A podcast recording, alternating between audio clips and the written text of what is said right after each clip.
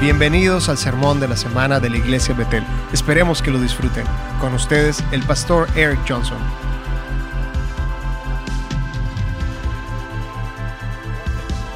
Quiero hablar un momento acerca de la diversidad y tenemos un valor muy importante, por eso no planeaba hablar de ello, pero creí que fuera una, sería una buena idea por lo menos mencionarlos, mencionarlo. Mi abuelo, el papá de mi papá, Emerald Johnson, su foto está en la entrada del pasillo de la iglesia. Él es un patriarca de esta casa, de este movimiento, y e hizo algo antes de que fuera común, normal, aún popular.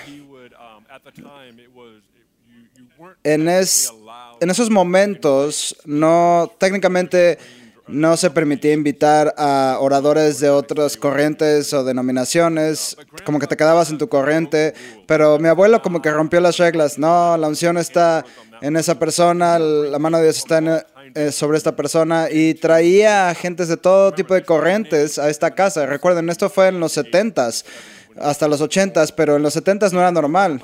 Y mi abuelo realmente puso, marcó el camino y algunas personas luchaban con esto. No es comprensible, bueno, yo no lo entiendo, pero mi abuelo era la, tipo de persona con que no podías estar enojado. Si, es, si tú estás enojado con él, tú hay algo mal contigo y no con él. pero él marcó el camino para la diversidad y llegamos hasta 20 años después y en esta semana que tuvimos un hombre como Benny Hinn, que él es uno de los grandes generales del cuerpo de Cristo y después 24 horas literalmente tener a Randy Clark, a tener estos dos grandes hombres de fe en la misma ciudad, en la misma casa, en ese tiempo tan corto. No sé si nos damos cuenta de lo asombroso que es y la oportunidad que tuvimos. Solo tener esto tan cerca y sentimos como el personal de Betel que esto iba a ser un fin de semana y una semana que iba a ser un catalizador para las promesas de esta casa, para el derramamiento y una continuación y un derramamiento más grande que el anterior. Y no solamente pusimos, ah, esta semana va a ser buena, no, dijimos, esta semana va a ser un catalizador para lo que Dios nos ha prometido.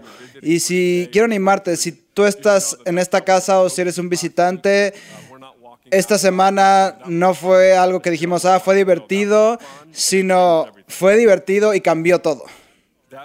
Ese es nuestro enfoque.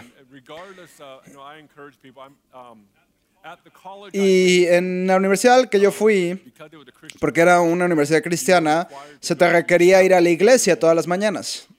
Y si vivías en el campus, entonces no tenías opción. No entiendo por qué la gente se, no vive en el campus, pero esta es otra conversación.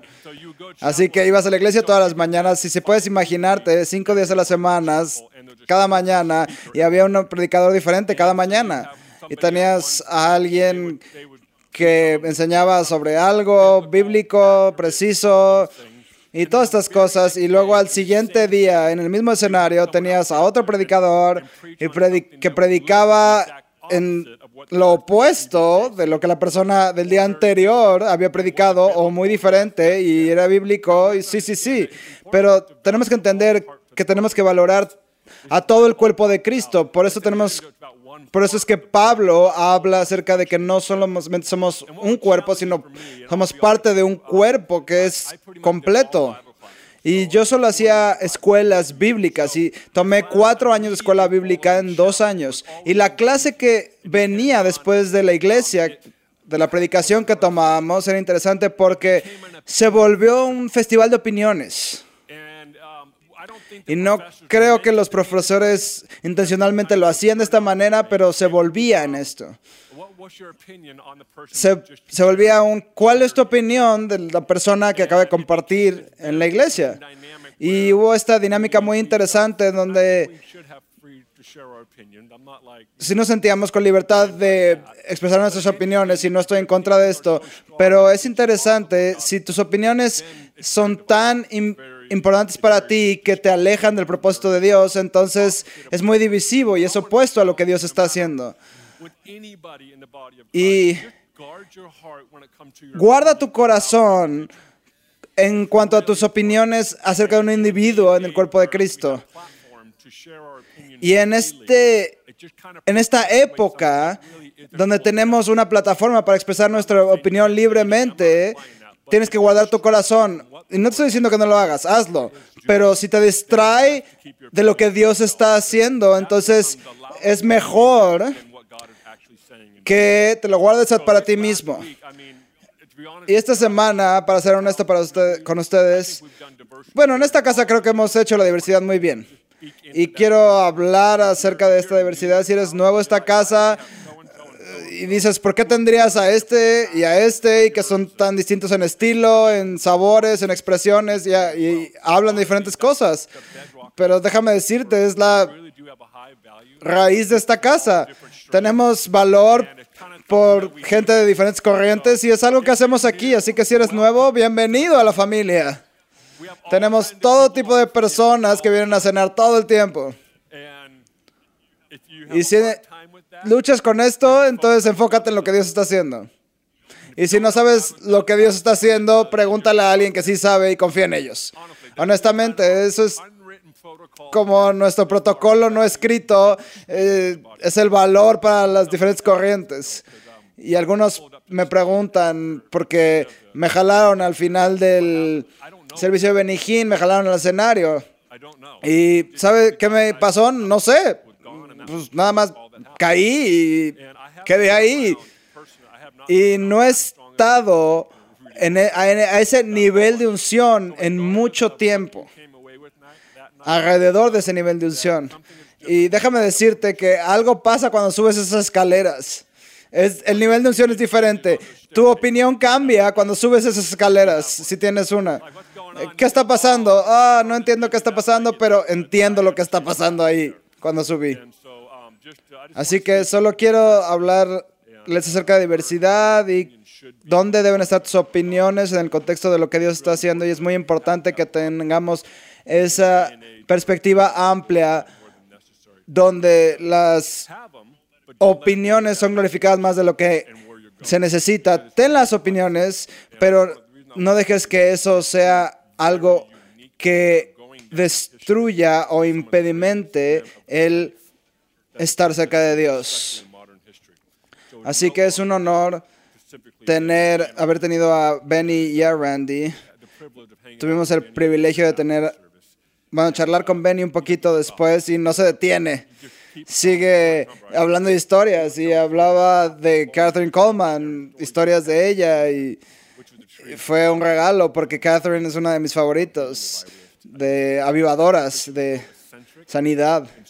Y ella es tan excéntrica y tan única. No, no la entiendo, pero me gusta el misterio que está alrededor de ella y cómo ve a Dios y al Espíritu Santo y es tan irreal. Y Benny fue muy influenciado por...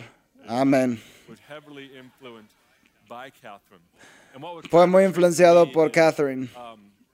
Si estuviste aquí, Benny también mencionó algo de su relación con John Arnott, que eran amigos, fueron amigos por siempre. Y, yo me fui el lunes a la conferencia de Toronto con John Arnott y fui a hablar con John y le dije, Benny estaba hablando de ti.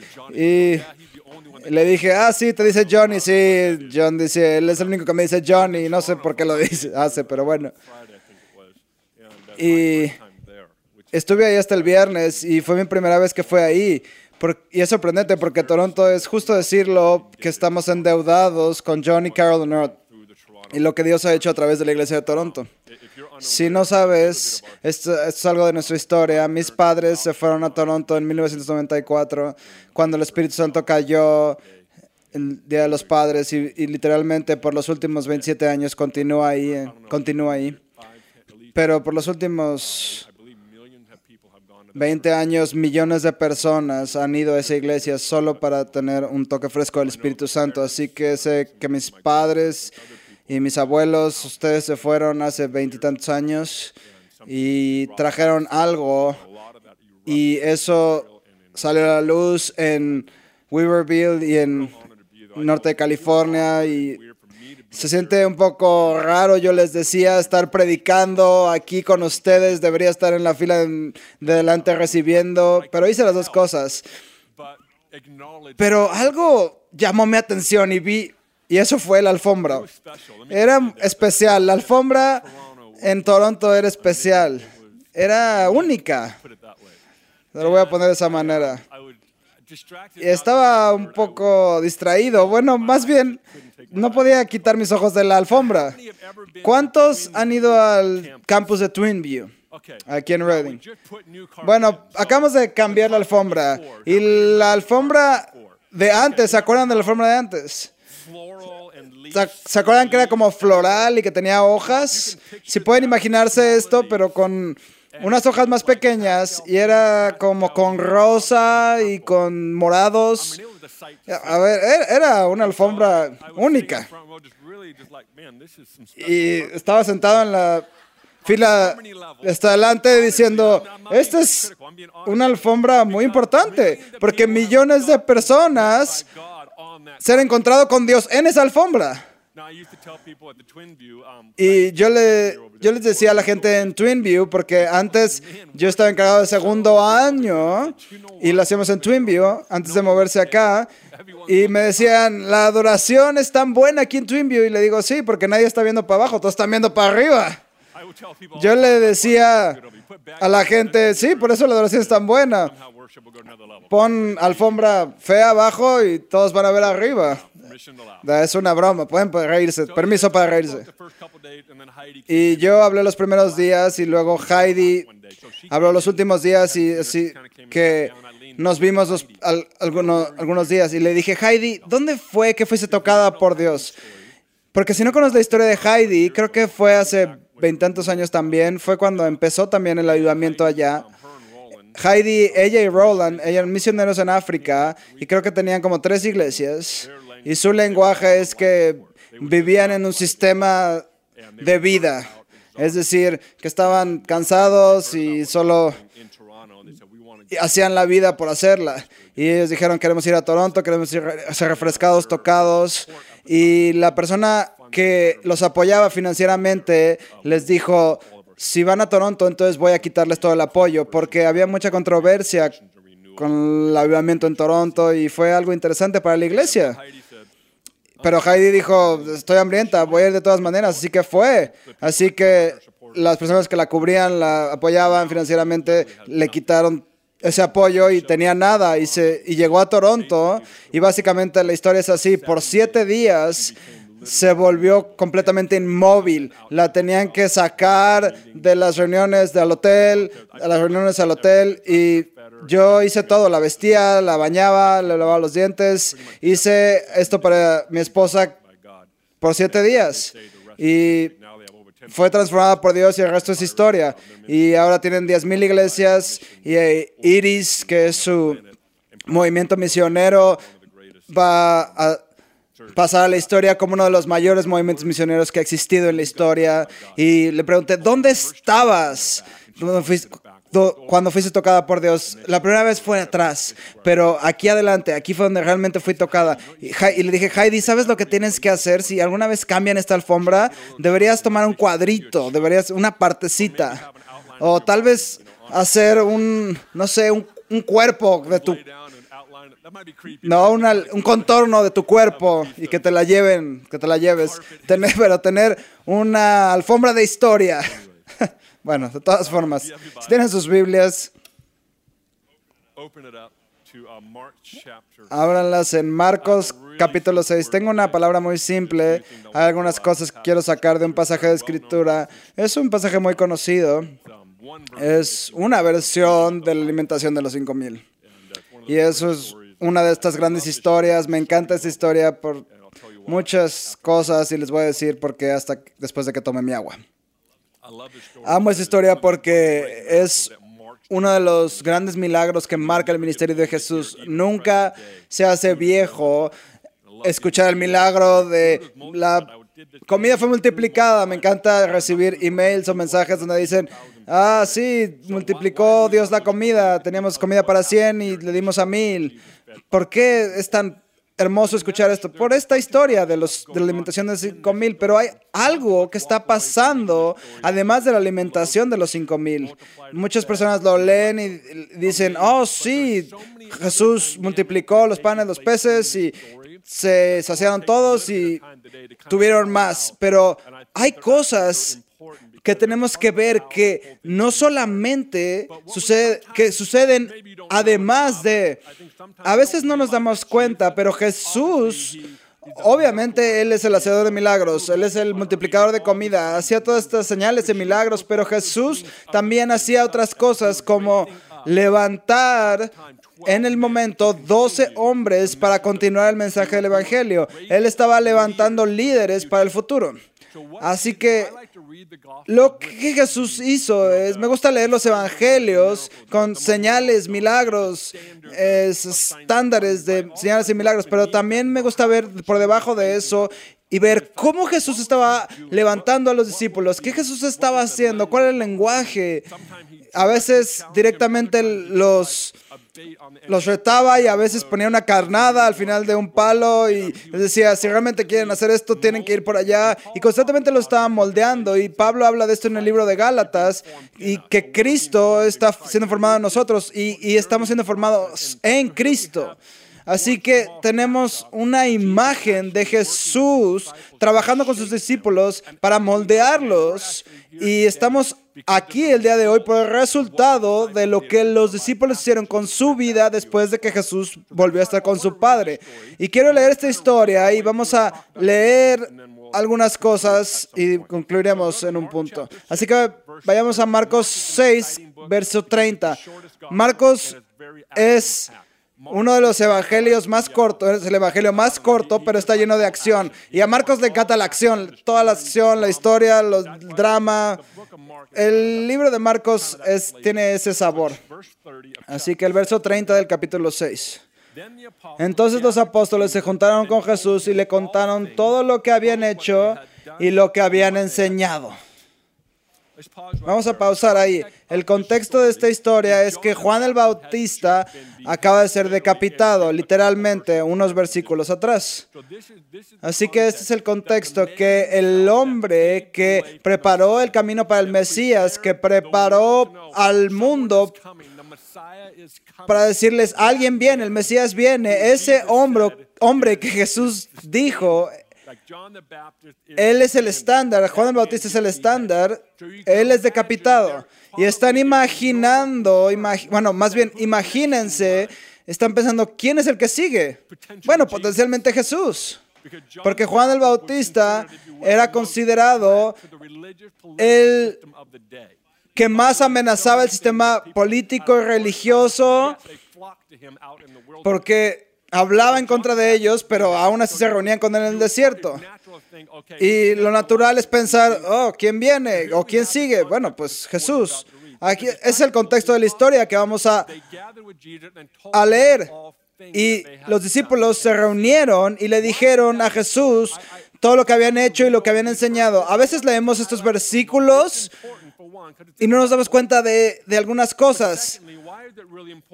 Es importante porque hay un nivel de reportar y de, de hablar de lo que Dios estaba haciendo. En muchos momentos salían y regresaban a decirle a Jesús lo que estaba pasando. Están manteniéndose al margen de lo que Dios está haciendo o están contando noticias de lo que Dios está haciendo. Es decir, están hablando de testimonios. Los testimonios no es para una temporada, es un estilo de vida. Los testimonios es juntarnos y, ver qué es lo que Dios está haciendo en tu vida. No tiene que ser un viaje masivo al otro lado del mundo, sino cómo te fue en tu día, ¿Cómo viste que Dios se movió en tu día? Muchos de nosotros nos encantan los testimonios enormes, pero cuando son pequeños, esos que solamente te pasan a ti, a veces son más profundos que los grandes. No, yo quiero animarte, no digas, ah, esto nada más es personal para mí. No, si es personal para ti, entonces también debería ser personal para las personas alrededor de ti. Amén. Verso 31, y les dijo, Venid vosotros aparte a un lugar desierto y descansad un poco, porque eran muchos los que habían, iban y venían, de manera que ni aún tenían tiempo para comer, y se fueron solos en una barca a un lugar desierto. En el verso 31 hay una frase que quiero sacar. Muchos los que iban y venían, digan conmigo, iban y venían. Eso ahí es un síntoma, es una indicación de que Dios estaba moviendo. Cuando la gente va y viene. No sé si necesite hablar mucho de esto, pero algo sí necesito mencionar. A veces en la iglesia nos encanta que la gente venga, pero no nos encanta que se vaya. Y solo quiero recordarles, ir y venir es como esto funciona. Si, si vienes y nunca vas, no es bueno. No es saludable. Ir se puede, puede significar muchas cosas para muchas personas. Para algunos puede significar irse a otra parte del mundo y predicar el Evangelio en ese lugar. Pero para otros es simplemente ir a trabajar los lunes. Ir es diferente para todos, pero todos debemos ir y todos debemos venir. Están vivos en esta mañana. Si solo vas, solo vienes pero no vas, entonces necesitas hacer lo que falta. O y viceversa. Y esta es una indicación. Por eso tenemos gente que viene por temporadas aquí y luego se va a otro lado. Y luego tenemos gente como Joaquín y René que anunciaron que se van a ir a Austin a plantar una iglesia y que es un sueño en su corazón. Eso es ir y venir. Esa es la naturaleza de una casa que si lo puedo decir, que está en medio de un movimiento de Dios, cuando Dios está derramando, es una respuesta natural ir y venir. Ahora, lo que Jesús hace, ah, creo que muchas dinámicas están pasando aquí. A ver, Juan Bautista fue decapitado y están cansados. Y Jesús les dice, vámonos de vacaciones, vámonos a un retiro. Así que se meten a un bote, y vamos a leer el versículo para estar seguros versos 32. Y se fueron solos en una barca a un lugar desierto, pero muchos los vieron ir y le, y le reconocieron. Muchos fueron allá a pie desde las ciudades y llegaron antes que ellos y se juntaron a él. ¿Alguna vez se han preguntado, ¿cómo hicieron eso? Creo que Pedro puso en Instagram, miren a dónde vamos. Es una broma, desde luego no había Instagram en ese momento. Pero se enteraron a dónde iba Jesús con sus discípulos y les ganaron a llegar ahí. No sé si ustedes son como yo, pero cuando vas de vacaciones, ¿te vas con una multitud? Tal vez algunos de ustedes sí, Dios los bendiga, pero creo que la mayoría de las personas dicen, no, yo voy de vacaciones para retirarme a un lugar retirado, solitario, tranquilo. Imagínate irte de vacaciones y cuando llegas ahí, a todos los que dejaste te están esperando de regreso. Bueno, ¿a dónde vas? Lo que no encuentras en la escritura es lo que dijeron los discípulos. No encuentras nada acerca de lo que Jesús dijo en voz alta. Seguro Pedro dijo algunas palabras muy interesantes. Y Juan seguramente lloró, porque Juan es emocional. Seguramente abrazó a Jesús y le dijo, ¿por qué? Bueno, no lo sabemos porque no está ahí. Pero imagínate, te vas de vacaciones y te vas a un lugar solitario y ahí están las personas que dejaste. Esta no es tu vacación ideal, pero mira lo que pasó. Y salió Jesús y vio una gran multitud y tuvo compasión de ellos porque eran como ovejas que no tenían pastor. Ahora, claro que no estamos sorprendidos por Jesús, porque Jesús es Jesús. Él es perfecto en todas sus formas. Pero quiero que veamos la palabra compasión. Jesús fue movido a compasión. Claro, Jesús es un hombre de compasión. Él es compasión. No solamente es cómo hacer compasión, sino él es, la, él es la definición de compasión. Él es el autor de compasión. Pero lo importante es por qué tuvo compasión. Porque vio que las eran ovejas que no tenían pastor. Esto es fascinante para mí. Yo quiero ir de vacaciones, pero no. Ellos no tienen un pastor. Ahora, quiero que nos enfoquemos en esto, porque a veces hablamos de ser pastor y para algunos de ustedes es como su ambición. Oh, quiero ser pastor y es lo importante en mi vida y sé que muchos aquí no tienen esa ambición en la vida. Pero Jesús, el apóstol mismo, el que transformó al mundo, el que veía la imagen completa, Él es la imagen completa. El universo fue creado por Él, a través de Él y por Él. Saben que es profundo, ¿verdad? Él sabe jugar en las ligas mayores. No hay nada más alto que Jesús. Y Jesús detiene eso por un momento y dice, no tienen pastor. Él pudo transicionar la imagen completa para lo que se necesitaba en el momento. Esto es algo muy importante, porque creo que es un reto para nosotros para decir, estoy llamado a hacer esto y esto grande. Pero si algo emerge que no encaja en nuestra visión global, entonces decimos, ah, no estoy llamado a hacer esto. Quiero proponerles algo. Bueno, yo creo en los cinco ministerios, creo en todas las oficinas y creo al 100% que funciona bien. A veces nos segmentamos un poquito con los cinco ministerios. Tú eres esto, yo soy esto. Oh, sí, asombroso, más poder para ti. Excelente. Pero déjeme decirte algo. Jesús demostró los cinco ministerios. Jesús demostró los cinco ministerios. Él no fue así como, ah, yo no soy tu pastor hoy. No es mi trabajo. De hecho, ninguno de los apóstoles, ellos no son llamados a ser pastores. No hay discusión así en la, escritura, en los evangelios. Jesús dice, oh, necesitan un pastor, ahorita voy a ser un pastor. Tenemos un amigo que se está convirtiendo en un amigo muy cercano. Y él comenzó un movimiento muy grande de liderazgo llamado Catalizador. Se llama Brad y Brad lo tuvimos cerca y el junio pasado vino a hacer un entrenamiento para el liderazgo aquí eh, con el personal, algo de liderazgo muy bueno. Hizo un comentario que escribí, lo que quería usar para este punto. Cuando la gente se vuelve una distracción, es una indicación de que las personas se han vuelto piezas transaccionales para el rompecabezas. Es fascinante. Y se refería a líderes él está hablando como líder a otros líderes. Eh, él dijo, en el momento en que las personas se vuelven una distracción, entonces se vuelven, se vuelven un objeto de tu plan. Y Jesús destruye todo eso. Estoy de vacaciones, tengo cosas que hacer y una multitud me está esperando. Ah, no, ellos necesitan un pastor, olvídense. Algunos tenemos límites tan cerrados que olvidamos servir a las personas.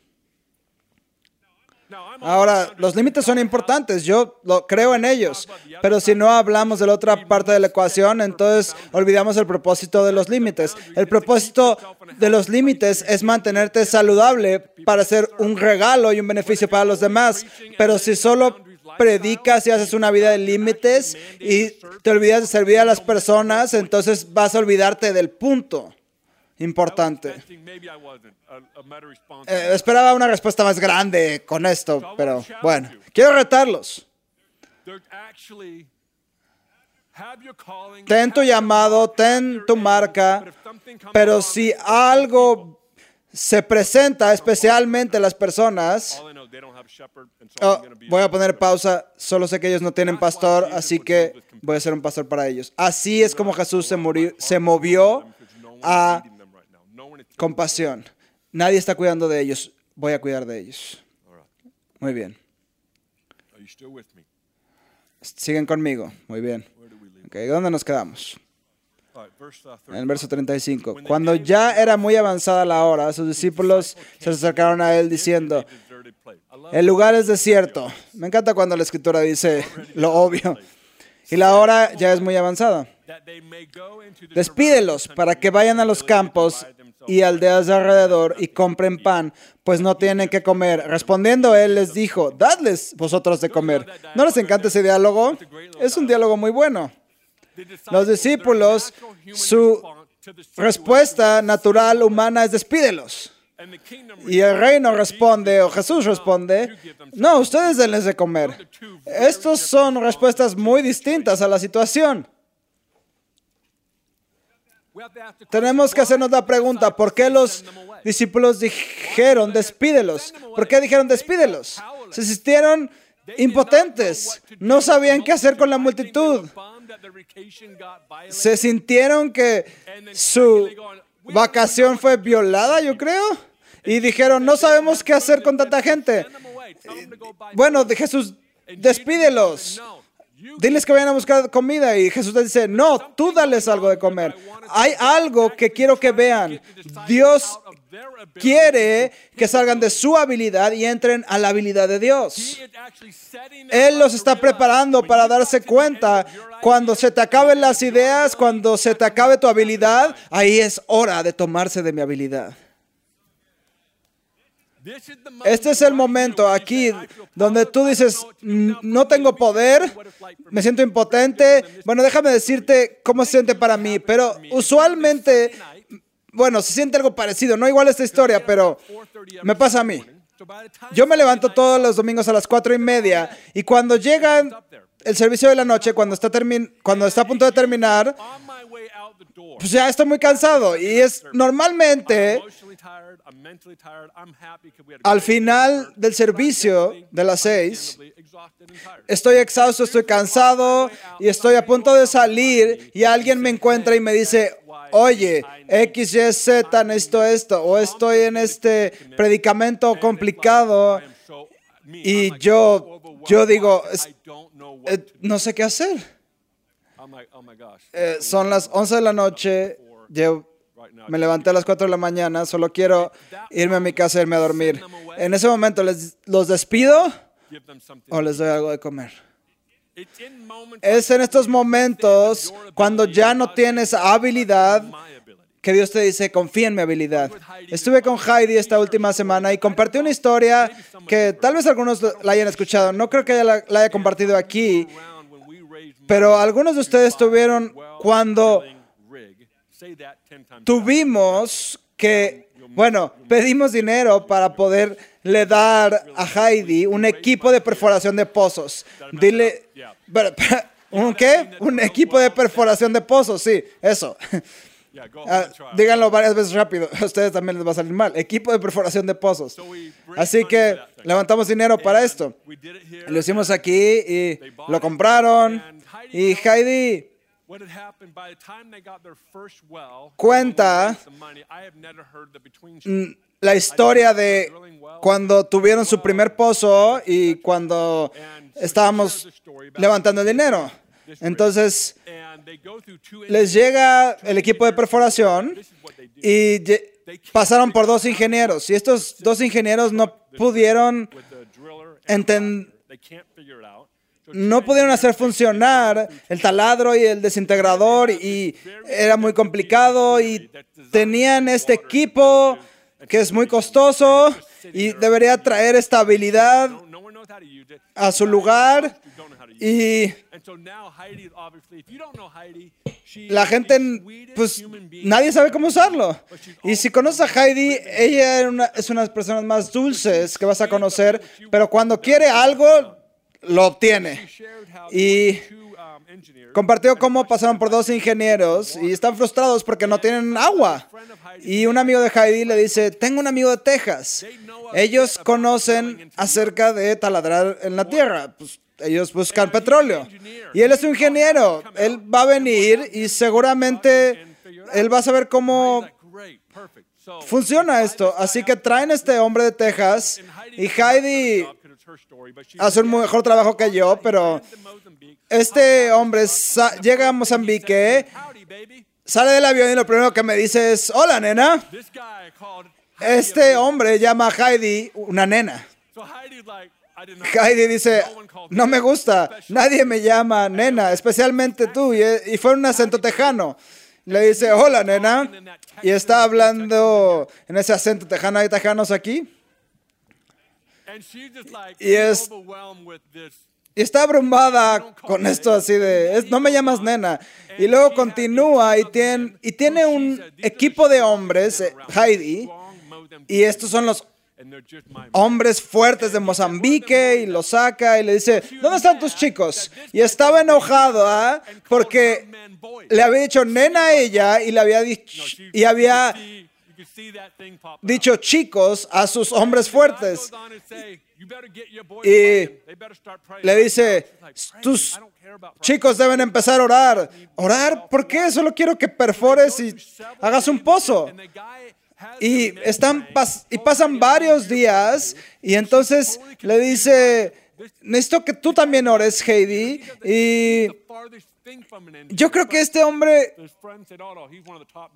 no es un ingeniero y no sé qué, estoy como confundida. Heidi está confundida y hay una tensión muy grande. Pasan varios días y el hombre quiere construir el pozo exactamente en la entrada de la iglesia y literalmente va a bloquear la entrada.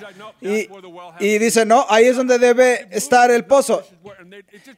Y es una situación rara porque no lo querían poner ahí. Y, y Heidi dice, no, está funcionando bien para mí. Pasan varios días, no sé cuántos días, pero finalmente taladran, sacan agua, hacen el pozo, todo muy bien. Y después se entera que el hombre dice, no soy ningún ingeniero, nunca había hecho un pozo en toda mi vida, que explica todo lo que había pasado. Y, y le dice, ¿qué? ¿Qué acabas de decir? No soy un ingeniero. No sabía nada de cómo hacer pozos, pero Dios me dio un sueño en donde me enseñó cómo maniobrar la máquina, cómo utilizarla. Y, me dijo que viniera acá a hacerlo. Así que por eso llegué y te dije, pónganse a orar. Y es una historia loca. Creo que debe compartirla. De hecho, cuando venga, le voy a decir, habla acerca de esa historia del ingeniero que te llamó nena. ¿Cuál es el punto? Es que Jesús va a trabajar contigo para sacarte de tu habilidad hacia su habilidad. Así que no limites la unción a lo que tú piensas que tú puedes hacer. Verso 39. De hecho, el 38. Él les dijo, ¿cuántos panes tenéis? Y vedlo. Y al saberlo dijeron cinco y dos peces. Y les mandó que hiciesen recostar a todos por grupos sobre la hierba verde. ¿Quién les gusta sentarse en hierba verde, en pasto verde? Eh, alguien, alguien, lo está organizando y se recostaron por grupos de ciento en ciento y de cincuenta en cincuenta. A veces leemos este versículo y decimos, ah, sí, hierba verde, 50, 50, 100, 100. Bueno, alguien lo organizó, ¿no? Creo que es muy importante. Creo que hay organización aquí. No se sobreorganizó, sino que sabían lo que Dios iba a hacer y lo organizaron. Hay un lugar para la organización. A veces tu respuesta, tu responsabilidad es hacer un espacio y un lugar y Dios lo va a llenar. Ok, a ver. A veces no haces nada y Dios hace lo que hace, pero hay muchas veces en la escritura, Salomón construyó un templo y ¿qué pasó después? Nadie pudo ministrar porque la presencia de Dios estaba tan fuerte. Salomón construyó un lugar y Dios lo llenó. Ok, todos siéntense en el pasto en 50 y cientos. ¿Qué estaban haciendo? Estaban organizando algo para que Dios pudiera venir y algo pudiera pasar. Sé que esto es elemental tal vez, pero algunos necesitan escucharle esto. Eres tan espontáneo que crees que la organización es del diablo. Bueno, podría ser el diablo, pero cuando pones organización con lo que Dios quiere hacer, es toda la creación está organizada perfectamente. No solo fue boom y pasó. No, pasó, pero hubo organización. De hecho, Proverbios dice que la sabiduría dice, yo estaba ahí cuando dijo que se haga la luz. Así que la sabiduría estaba organizando lo que salía de la boca de Dios, que se haga, que se haga la luz.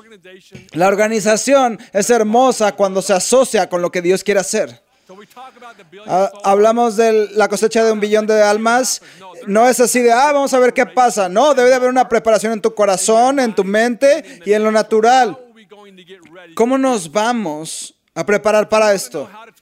Si quieres saber cómo ampliar tus estacas, ve a ver cómo Dios te dice ve, pon las estacas de este lado. Sé que Dios lo va a llenar. Y sé que Dios lo va a hacer. Así que quien quiera que organizó esto en 50 y cientos, quiero decirles, bien, bien hecho, les voy a dar un aplauso. ¿Por qué? Porque dijeron, vamos a organizar esto y vamos a ver qué hace Dios. Y vamos a leerlo. En verso 41. Entonces tomó los cinco panes y los dos peces y levantando los ojos al cielo, bendijo y partió los panes y dio a sus discípulos para que los pusiesen delante y repartió los peces entre todos. Y comieron todos y se saciaron y cogieron los pedazos de doce cestas llenas y de lo que sobró de los peces y los que comieron eran cinco mil hombres. Así que para terminar quiero preguntarte o decirte, Dios está tratando de sacarte de tu habilidad y entrar en su habilidad. Lo que era difícil, difícil hace cinco años que ya no requiere un riesgo, Él quiere llevarte a un nuevo riesgo. Y algunos digan o dirán, eso es lo que está haciendo en mi vida y no me había dado cuenta. Es tiempo de pararnos en la habilidad de Dios. Me encantan las tareas, me, me encantan los llamados, los cinco ministerios, me encanta todo eso, 100%. Pero si te lleva de reconocer lo que está enfrente de ti, entonces tal vez has perdido el punto del llamado. Es muy importante que no digamos despídelos. No, esto está enfrente de ti, dales algo de comer. ¿Por qué no se ponen de pie?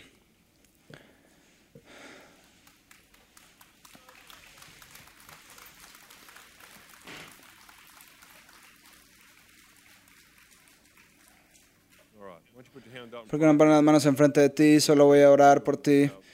Y después Tom va a venir a cerrar. Padre, te damos gracias por esta increíble historia que es acerca de multiplicar comida, pero también sabemos que está pasando mucho más alrededor. Estás preparando a los discípulos para entrar en tu habilidad y no olvidar lo que está enfrente de ellos y darles algo de comer. Así que yo oro para que cuando salgamos de este edificio, que no seamos las personas que los despidan, sino que seamos las personas que sean movidas a compasión, porque vemos personas que necesitan un pastor. Así que oro por todas las personas en este cuarto, aunque tengan un llamado de habilidad, que aprendamos a decir, oh no, en este momento estoy entrando en tu habilidad y no en mi habilidad y oro que esto sea depositado en esta casa. Y todos decimos, amén. ¿Sabías que Betel.tv ofrece sus servicios de domingo en español? Con una suscripción dominical podrás ver el servicio de la mañana y de la tarde. La traducción en español estará disponible cada jueves en Bethel.tv.